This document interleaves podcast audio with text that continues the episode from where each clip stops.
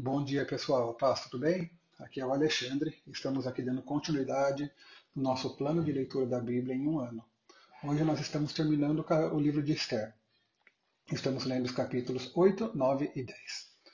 Esse livro, conforme vocês já devem ter percebido, não menciona Deus diretamente nenhuma vez, mas ele nos mostra como Deus nos ajuda quando vivemos de forma certa e justa e também quando nos colocamos à sua disposição.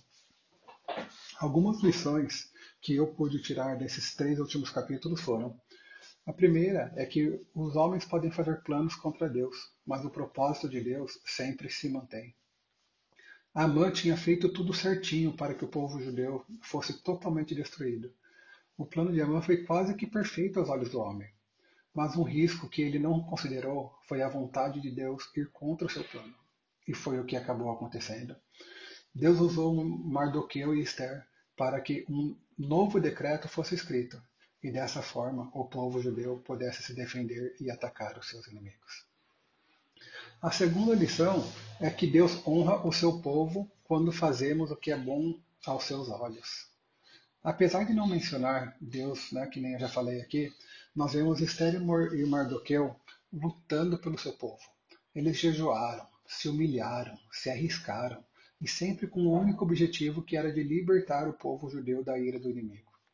Como lemos no final do livro, Deus não permitiu que nada de ruim acontecesse com seu povo e no final os judeus saem mais fortes do que estavam antes que tudo começasse.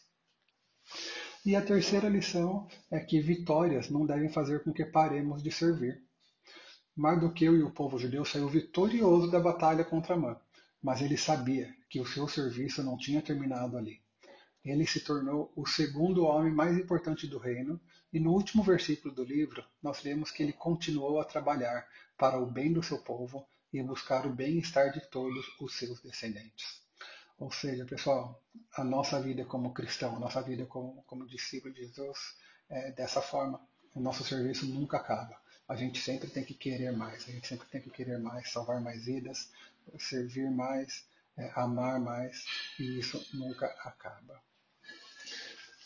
Bem, como qualquer outro livro da Bíblia, o livro de Esther nos traz vários ensinamentos que devemos buscar aplicar em nossas vidas. Então, que sigamos aqui em nosso plano de leitura, que possamos meditar na palavra de Deus e que possamos, principalmente, permitir que ela nos transforme para fazermos a diferença na vida de todos em nossa volta. E eu queria terminar essa pequena devocional aqui orando mais uma vez com vocês. Vamos lá. Deus, obrigado, Pai, por esse dia. Obrigado, Pai, por tudo que o Senhor tem feito. Obrigado, Pai, por, por essa palavra viva, Pai, que o Senhor deixou para nós. E muito obrigado, Deus, por ter nos ensinado tantas lições aqui através do livro de Esther. Eu peço, Pai, que o Senhor nos ajude a termos a fé, Pai, que, que Esther teve, a ter a coragem que ela teve, Pai, a ter a ousadia que ela teve, Pai, para se colocar na frente do rei. Mesmo sabendo, Pai, das terríveis consequências que aquilo podia ter.